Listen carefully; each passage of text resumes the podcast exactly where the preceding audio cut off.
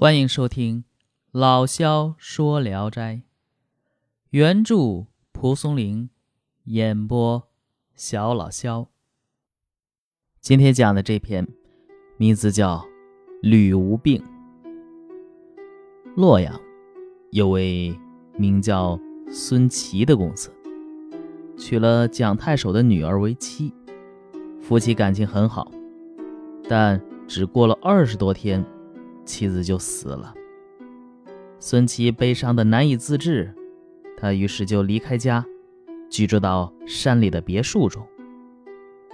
在一个阴雨天，孙琦大白天躺着，屋里也没有别人，忽然看到套间的门帘下边露出一双女人的脚。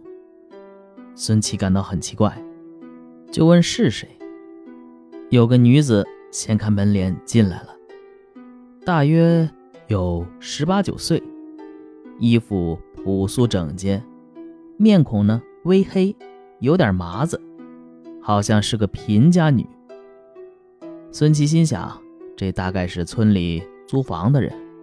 他呵斥说：“有什么事儿，应和仆人说一声，怎么能随便进人别人家门呢？”女子微笑着说。我不是村里的人，我祖籍山东，姓吕，父亲是个读书人。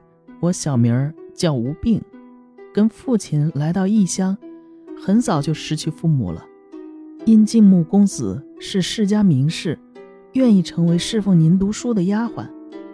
孙琦笑着说：“呃，你的用意很好啊，但我这里和仆人一起居住，时时不方便。等我回家以后。”再正式礼聘你，吕无病犹豫地说：“我自知才疏貌丑，怎敢奢望成为您的妻子？只要做个书案前的使女就行了，大概还不至于倒拿书册。”孙琦说：“收纳丫鬟也需要选个吉日啊。”说完，指着书架，让他把通书的第四卷拿来。以此来试验他是不是真的世子。吕无病翻了一下就找到了，先自己浏览了一遍，然后递给孙琦，笑着说：“今天何魁星不在房内。”这句话什么意思呢？这句话，呃，就是你干什么都可以啊。孙琦听到这句挑逗意味的话，也有点动心了，就把吕无病。偷偷留在屋中，吕无病闲着没事儿，就为孙琦服侍书案、整理书籍、焚香擦炉，整个房间打扫的是整齐明亮。孙琦很高兴。到了晚上，打发仆人到别处去住，吕无病低眉顺眼地照顾孙琦，殷勤备至。孙琦让他去睡觉，他才端着蜡烛走了。孙琦半夜醒来。觉得床头睡了一个人，用手一摸，知道是吕无病，就抓住他，把他摇醒。吕无病惊醒了，站起来立在床边。孙琦说：“为何不到别的屋去睡啊？床头哪里是你睡觉的地方啊？”吕无病说：“我胆小害怕。”孙琦很怜惜他，就在床的里边放了个枕头，让他睡下了。忽然，从吕无病呼吸的气息中，闻到了一阵香气，如莲花蕊的清香。孙琦感到很奇怪，便呼吕无病和他同枕而睡，不觉心神荡漾，和他睡到了一起。心里是非常喜爱他，但想想把他藏在屋里也不是办法，带他回家又恐招来议论。孙琦呢，有位姨母。住的和他家隔十几个门，于是想了个办法，让吕无病先偷偷的住在姨母家中，然后再设法把他娶来。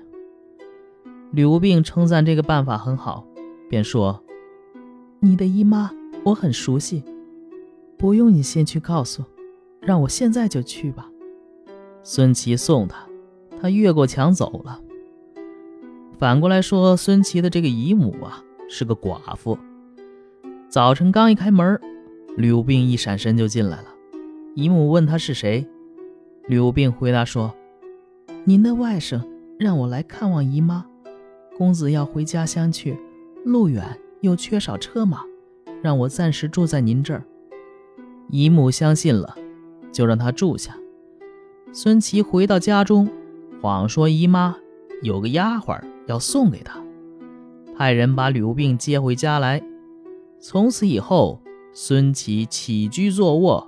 吕无病都跟在身边，时间长了，孙琦更加爱他，收他为妾。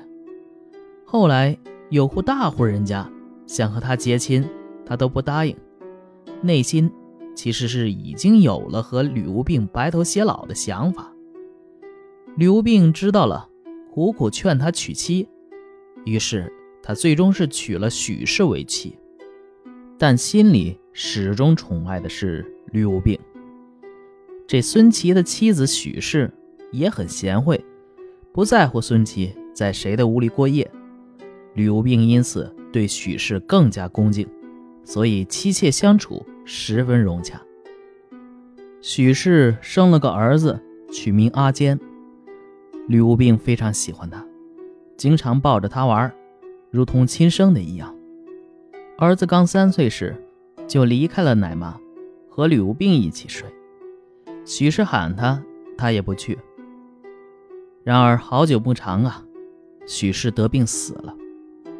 临死前嘱咐孙琦：“无病最喜爱我们的儿子，让阿坚当他的儿子也可以，把无病扶为正妻也可以。”把许氏安葬以后，孙琦。想照许氏的嘱咐办，把这个打算告诉了本家同族，他们都说不能这样做。刘病也竭力推辞，这事儿就只得作罢了。同县有位王天官，他的女儿刚死了丈夫，就想把她改嫁给孙琦。这孙琦实是不想娶妻，王天官家再三请人来提亲。媒人也说这王家的女儿如何如何漂亮，孙家呢也仰慕王家的权势，所以就一起怂恿孙琦答应这门婚事。孙琦也迷惑了，又娶了王氏。王氏果然很美，但十分骄横，对衣服用品非常挑剔，不喜欢就毁坏丢掉。孙琦因为喜欢他，也不忍心不顺着他。进门后几个月，孙琦天天在他房中过夜。刘病在他面前是做什么都不对，而且呢，还时不时迁怒到丈夫身上，几次大吵大闹，所以孙琦很苦恼，因此经常毒素了。这样王氏就更生气了。孙琦实在是忍受不了，找了个借口到京城去，逃避了这个悍妇的折磨。王氏把丈夫离家归罪于吕无病，吕无病低声下气，小心翼翼地侍奉王氏。